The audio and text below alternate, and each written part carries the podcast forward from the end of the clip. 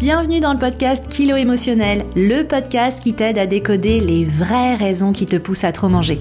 Je suis Johanna Verdi, coach de vie, auteur du guide Mon cahier Kilo émotionnel, créatrice du programme Déjeuner en paix et moi-même ancienne mangeuse compulsive.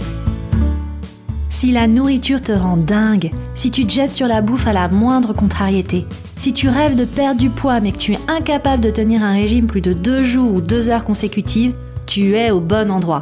Avec ce podcast, je vais te montrer comment sortir de l'obsession alimentaire et faire la paix avec ton assiette et ta balance pour que tu puisses enfin consacrer ton énergie à ce qui compte vraiment. Hello et bienvenue dans ce nouvel épisode du podcast Kilo émotionnel qui a atteint la première place dans la catégorie alimentation sur Apple Podcast depuis 30 jours. Wouhou donc je voulais te remercier en tout cas pour ta présence ici. Évidemment pour moi c'est toujours des sentiments un petit peu mitigés parce que une partie de moi préférerait que tu ne sois pas là, que tu n'aies pas de relation conflictuelle avec la nourriture, mais une autre partie de moi se dit que euh, bah en fait c'est la preuve que ce podcast t'aide. Ce podcast t'aide à avoir des prises de conscience, ce podcast t'aide à avancer, peut-être à te sentir moins seul et moins détraqué, et un peu plus connecté à toi, tes sensations alimentaires et ta valeur. Et il n'y a rien qui puisse me rendre plus heureuse. Donc sois de nouveau la bienvenue dans ce nouvel épisode.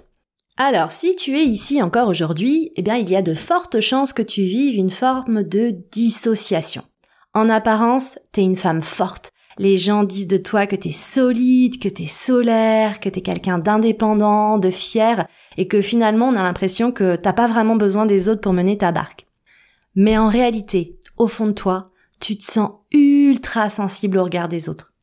Les avis des autres, les commentaires des autres sur toi, sur ton apparence, sur ta façon de mener ta vie, en vrai, ça te touche puissance XXL. Même si tu montres rarement, voire jamais ce que tu ressens vraiment. Au fond, t'es vraiment touché au cœur, t'es blessé, facilement vexé, mais t'as du mal à dire les choses, et tu manges pour étouffer l'injustice, la déception, la frustration. Et évidemment, tu voudrais que ça change. Tu voudrais être plus forte. Tu voudrais ne plus te soucier du regard des autres. Mais, tu sais, c'est comme avec la nourriture. La réponse, c'est pas de créer plus de tension et plus de résistance. La réponse, elle est à chercher dans ces relations qui créent aujourd'hui en toi de la tension et qui aggravent tes compulsions et sabotent tes efforts. Alors, dans cet épisode, je te propose de prendre un peu de hauteur sur ces relations que tu as avec les autres et sur toutes ces situations qui impliquent d'autres personnes et qui au final te font trop manger. Alors pour commencer, je vais t'expliquer pourquoi tu n'arrives pas à t'affranchir du regard des autres, que ce soit conjoint, partenaire, parents, amis, pourquoi est-ce que leur regard et leur comportement t'impactent autant? Et ensuite, je te révélerai les 7 habitudes que tu as certainement avec les autres et qui te font trop manger. On parlera aussi des personnes qui sabotent tes efforts et aggravent tes compulsions. Et enfin, reste avec moi jusqu'au bout parce que je te partagerai le truc à faire pour que ça change. Alors, pour commencer, allons explorer déjà pourquoi est-ce que on prend tout à cœur. C'est vrai, hein, la vie des autres, leur comportement, leur silence, ça nous plombe. Pourquoi? Ben déjà parce qu'en fait, on a une faible estime de nous. Depuis toute petite, des événements nous ont fait douter de notre valeur. Et le truc, c'est que nous, on a fait l'expérience très jeune de traumas en tout genre. Hein, encore une fois, le trauma, c'est vraiment multifacette, il n'y a pas de petit ou de grand trauma. Euh, ce qui compte, c'est la trace, la blessure que ça a laissé en nous. Et clairement, ça en a laissé des traces. On s'est senti abandonné, on s'est senti peut-être rejeté, mis à l'écart, en insécurité. On a fait face à du harcèlement, à des injustices, peut-être à de la négligence émotionnelle de nos parents. Bref, on fait face à toute une palette d'expériences qu'on vit de façon douloureuse et je parlerai d'ailleurs dans le prochain épisode de ces sept blessures dans l'enfance qui continuent de nous poursuivre à l'âge adulte. Donc voilà, on doute déjà beaucoup depuis le plus jeune âge, on se juge, on se compare. Hein. Pour rappel, j'ai fait tout l'épisode 12 consacré à la comparaison. On fait ça constamment, c'est vraiment une façon finalement de nous jauger et de nous rassurer. Mais en fait, on n'est pas consciente de notre valeur. Et au fond nous, on pense que les autres savent mieux que nous font mieux que nous, sont mieux que nous. Alors, pour faire face à tout ça, on développe une carapace pour se protéger. Parce que oui, nous, on est généralement hypersensibles. Et dans notre enfance et notre adolescence, on a encaissé, on a traversé des épreuves, on a absorbé, on a souffert. Et ça, on n'en veut plus. On ne veut plus ressentir cette douleur et cette souffrance. Alors, on développe des comportements pour se protéger des autres, se rassurer et trouver sa place. On mange, oui, c'est vrai, mais pas seulement. On crée aussi et surtout une sorte d'armure. On devient la nana marrante, la nana joviale, la bonne amie sur qui on peut compter, celle à qui on vient se confier. Mais nous, on lâche rien. On dit rien. On a beaucoup de mal à s'ouvrir. Et malheureusement, tout ça, ça ne s'améliore pas avec le temps. Au contraire, ça s'aggrave. Cette carapace, on continue de la développer, ça devient littéralement une armure en pensant que ça nous protège. Et en fait, pas du tout. Parce que ce qui se passe, c'est que toutes les choses qui nous touchent restent enfermées à l'intérieur de nous.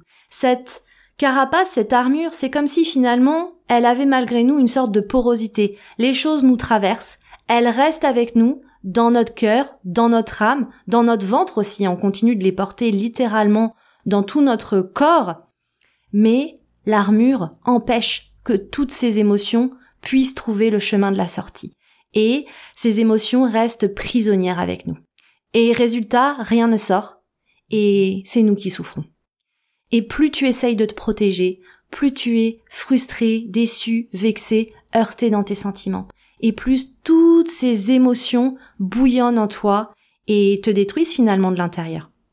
Le résultat de tout ça, c'est que euh, dans la vie, tu as probablement du mal à faire confiance aux gens et tu as du mal à dire ce que tu ressens vraiment.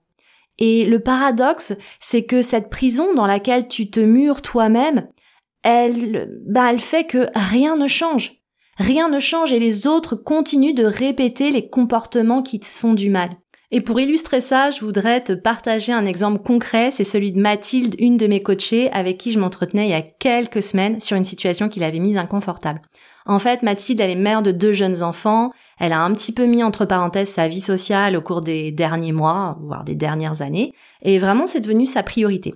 Et il se trouve que là, bah super, elle a commencé à mailler avec euh, une autre euh, mère d'élève qui euh, très gentiment lui propose de passer un moment au bord de sa piscine. Elle lui dit tiens samedi mon mari sera pas là, viens à la piscine vers 9h30 10h avec les enfants, ce sera chouette, on pourra papoter, les enfants joueront ensemble, donc super. Donc génial, sur le papier parfait. Mathilde, elle est toute contente, elle se prépare, elle prévient les gosses qui sont surexcités, les sacs sont prêts, etc. Et puis à 9h30, donc euh, juste avant de partir, son ami lui envoie un message en lui disant écoute désolé en fait euh, je viens de penser que je devais passer à la banque, je dois aller en centre-ville, donc euh, disons plutôt 10h30, mais je te renvoie un message pour te confirmer que je suis de retour chez moi. Ok donc là, tu mets en stand-by les gosses. Hein. Celles qui ont des jeunes enfants savent à quel point gérer, mettre en stand-by des enfants pendant 30 à 60 minutes, c'est déjà quand même un challenge en soi. Et puis, le temps passe. 10h45, 10h50, 11h. Finalement, son ami, enfin, euh, la tient au courant. C'est bon, tu peux te mettre en mouvement, je suis de retour chez moi. Et le truc, c'est qu'en fait, l'une comme l'autre savaient qu'elles allaient devoir se quitter à midi et demi. Donc, eh ben, elle y va quand même, hein, elle râle avec ses petits poings serrés, ça la saoule la situation, hein, d'y aller juste pour une heure, ça la saoule. Mais c'est une nouvelle amie, elle a pas envie euh, bah, d'être d'être jugée, d'être critiquée, donc euh, elle a envie que ça marche, elle y va. Elle y va, elle passe un bon moment, etc. Et puis elle se quitte. Et à la fin de son récit, elle me dit Bon, ça va pour cette fois, mais elle a pas intérêt à me refaire le coup. Et là, j'ai eu un temps de pause. Et je lui ai dit Mais évidemment qu'elle va te refaire le coup. Évidemment. Et pourquoi évidemment? Mais parce qu'en fait, à aucun moment tu lui as dit que ça te posait de problème. Donc au contraire, tu lui as envoyé l'information que elle pouvait prioriser son agenda et son planning et que toi, tu t'adapterais à elle. Donc, par l'absence de message, l'absence de communication, l'absence de partage en fait, bah que Mathilde s'était retrouvée dans une situation pas confortable, eh bien en fait, elle prépare le terrain pour la suite. Elle conditionne cette relation pour qu'elle soit dysfonctionnelle et que sur le long terme, bah en fait, ça l'épuise. Et du coup, en ne disant rien, évidemment, rien ne va changer et son amie, elle va continuer de répéter le même comportement qui lui fait du mal. Tu vois où je veux en venir? C'est pareil avec ton conjoint. Tu as peut-être du mal à déléguer. Tu fais peut-être tout toi-même. Mais tu te sens épuisé et vidé et tu développes du ressentiment qui ne t'aide pas à avoir une relation de couple épanouissante. Bref, tout ça pour te dire que contrairement aux apparences, le problème ne vient pas que des autres, mais aussi de notre incapacité à communiquer nos besoins et à leur faire confiance, dans leur capacité à eux à recevoir notre message. Car finalement, pour faire confiance aux autres, il faut d'une certaine façon être capable de se faire confiance à soi. Oui, si la personne ne réagit pas parfaitement, si la personne ne fait pas parfaitement, si l'autre se trompe, si l'autre se vexe, est-ce que moi, je vais être capable d'accueillir cela? C'est ça aussi la vraie question. En tout cas, si tes relations avec les autres sont vraiment une source de stress, d'anxiété, de tourment, de déception, ben en fait, il y a de fortes chances que tu aies vraiment des habitudes toxiques que tu continues de pérenniser avec eux. Et c'est la raison pour laquelle maintenant je voudrais vraiment t'aider à mettre la lumière sur sept habitudes que tu as sûrement avec les autres et qui font que tu développes avec eux des relations qui ne t'épanouissent pas, qui ne te nourrissent pas et donc qui te font manger et aggravent tes compulsions. Alors clairement, il y a des passerelles entre les différents cas, circonstances, protagonistes des différentes situations, mais je vais essayer de te donner sept illustrations concrètes pour que tu captes bien globalement le message que j'essaye de te transmettre aujourd'hui. Alors, la première habitude toxique que tu as peut-être, c'est que tu te comportes comme le parent de ton parent. Qu'est-ce qui explique ça? Ben, il se peut que un de tes parents ait été dans une position, on va dire, de fragilité à un moment de sa vie. Peut-être que ta mère a été fragilisée psychologiquement par un décès ou par un divorce, ou par exemple par la naissance d'un nouveau-né. Euh, et elle était plus forcément capable de gérer, donc euh, effectivement, tu as pris d'une certaine façon un petit peu le relais. Euh, peut-être que tu es enfant unique et ben, qu'encore aujourd'hui, tu penses que tu peux pas quitter la ville parce que ton père a que toi. c'est une situation aussi, être le parent de son parent, qui, qui survient quand on est l'aîné d'une fratrie. on a vu nos parents déborder, notamment notre mère, et du coup on a pris le relais et on est un peu devenu le troisième parent dans le couple.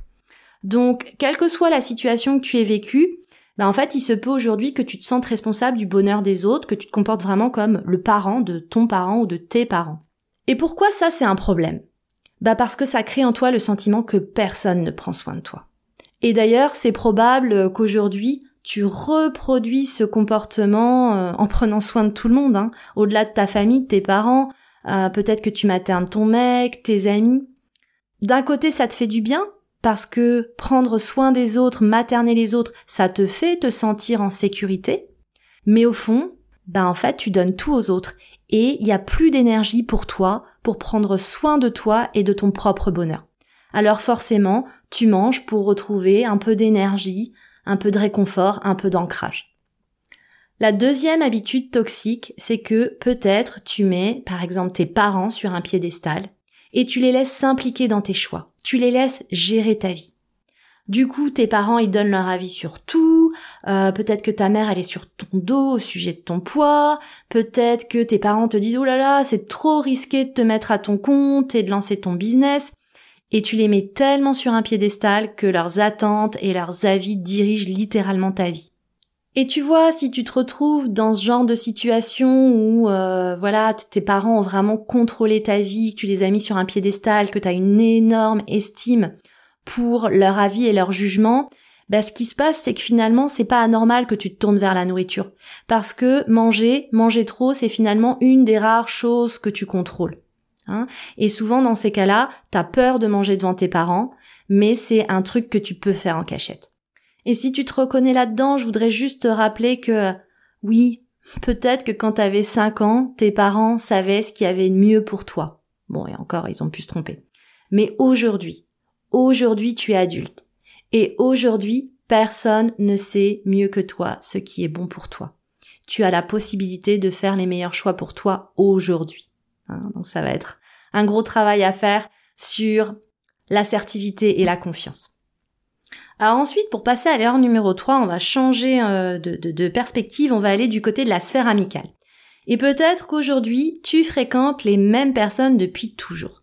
Hein, peut-être que tu te forces à garder quelqu'un dans ta vie parce que tu connais cette personne depuis toujours. Mais en fait, cette personne, elle n'enrichit pas ta vie. Et toi, clairement, tu es quelqu'un qui a besoin d'être stimulé, d'être enrichi, d'être nourri. Et être nourri, ça veut dire quoi? Ça veut dire découvrir des nouveaux centres d'intérêt, découvrir des nouveaux horizons. Et puis niveau amitié, peut-être que tu passes aussi trop de temps avec des personnes qui n'ont pas de profondeur. On va pas se mentir, hein. les petites conversations creuses, les commérages, ça peut divertir un temps. Mais ce qui va vraiment te nourrir en profondeur, ça va être les connexions profondes. Et ces connexions profondes, elles vont venir de ta capacité à creuser plus profondément auprès de personnes qui sont prêtes à s'ouvrir et qui ont de la profondeur. Ces vrais amis qui ont de la profondeur, qui ont une richesse intérieure, ils sont un véritable trésor dans le sens noble du terme, et il faut les chérir. Malheureusement, tout le monde n'a pas de profondeur aujourd'hui et je t'invite un petit peu à scanner ton entourage pour voir ce qu'il en est. Et puis enfin, niveau entourage aussi, peut-être que encore plus grave, tu gardes des personnes qui sont carrément toxiques dans ta vie.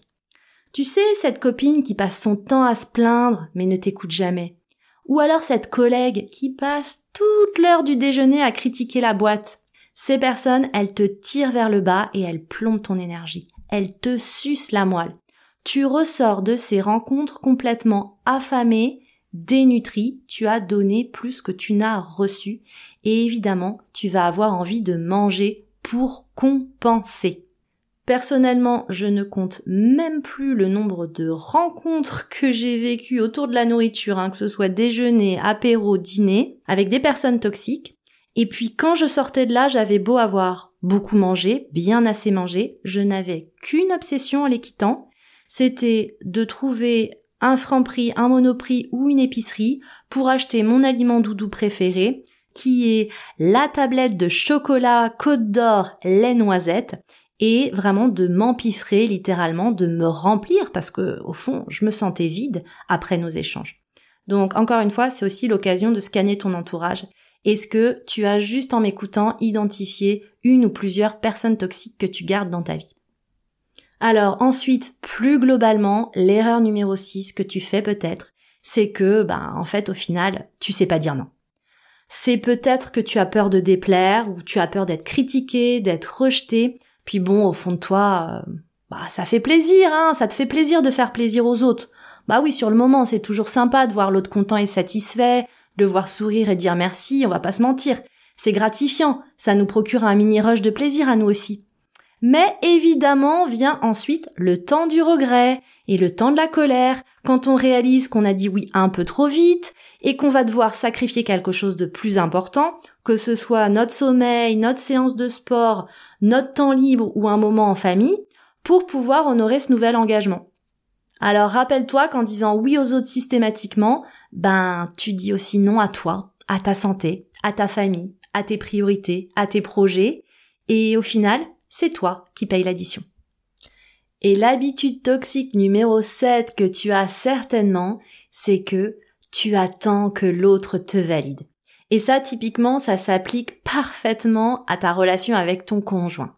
Hein Est-ce que T'as conscience que peut-être que t'attends désespérément une validation de ta valeur, de ta beauté, de ta féminité.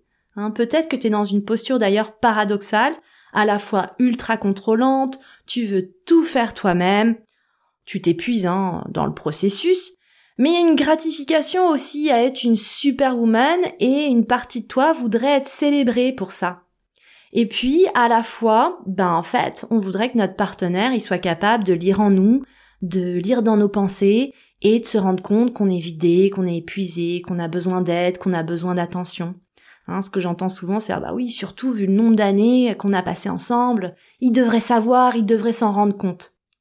Mais la réalité, c'est que ce n'est pas le cas. Ton conjoint ne lit pas en toi comme dans un livre ouvert, ton conjoint ne sait pas ce qu'il se passe dans ta tête. Donc toi, tu te retrouves encore une fois déçu, dans l'attente, épuisé et euh, bah tu manges pour te réconforter. Et évidemment, bah, tu le fais en cachette, hein. ça je t'en parle en détail dans l'épisode 4 du podcast. Mais il y a aussi une partie de toi qui a envie de se sentir séduisante et aimée.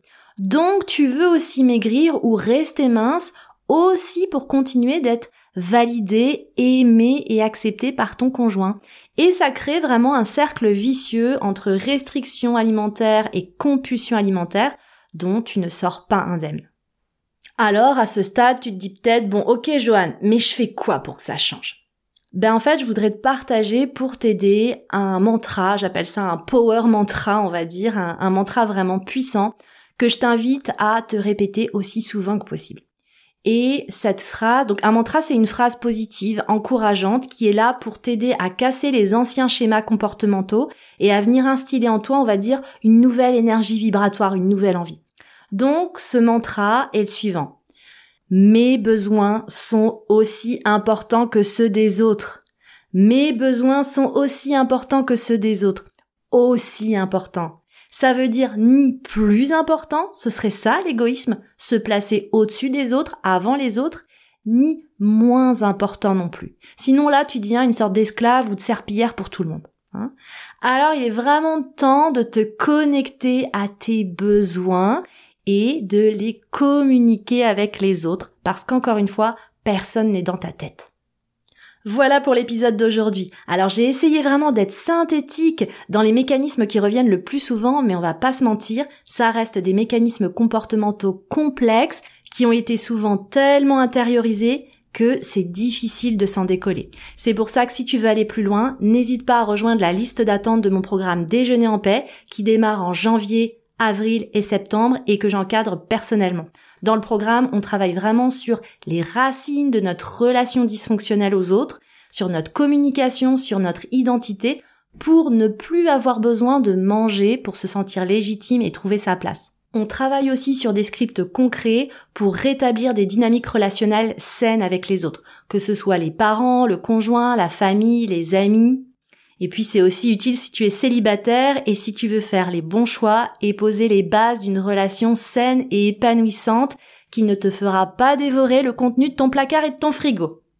En tout cas, j'espère que cet épisode va t'aider à accueillir avec plus de bienveillance les raisons pour lesquelles tu as parfois une irrépressible envie de tout dévorer après avoir passé du temps avec certaines personnes. Et j'espère aussi que tu auras compris que ce n'est pas juste la faute des autres. Tu es complice des relations dysfonctionnelles qui se sont instaurées car tu les as acceptées sans rien dire. Mais tu es aussi celle qui peut y mettre un terme en mettant des limites saines, en prenant des distances ou en ayant enfin les conversations tant redoutées mais nécessaires. Tu aimes ce podcast et tu as envie de le soutenir et de me soutenir dans mon travail, eh ben rien de plus simple. Il te suffit de laisser une petite pluie d'étoiles ou un gentil commentaire sur Apple Podcast. Encore une fois, ben moi en fait tout ce love, ben je le reçois avec grand bonheur et ça continue de m'encourager dans mon travail et dans ma visibilité. Et je te donne rendez-vous dans le prochain épisode. Je te parlerai d'un sujet qui me tient vraiment à cœur et qui selon moi est vraiment fondamental pour bien comprendre les racines des kilos émotionnels et espérer s'en libérer. Ce sujet, ce sont les blessures émotionnelles de l'enfance qui continuent de perdurer à l'âge adulte. Je t'expliquerai comment elles se créent, comment elles se manifestent aujourd'hui et pourquoi tu te tournes vers la nourriture pour t'aider à porter cette charge. Je te remercie pour ta présence et je te donne rendez-vous au prochain épisode.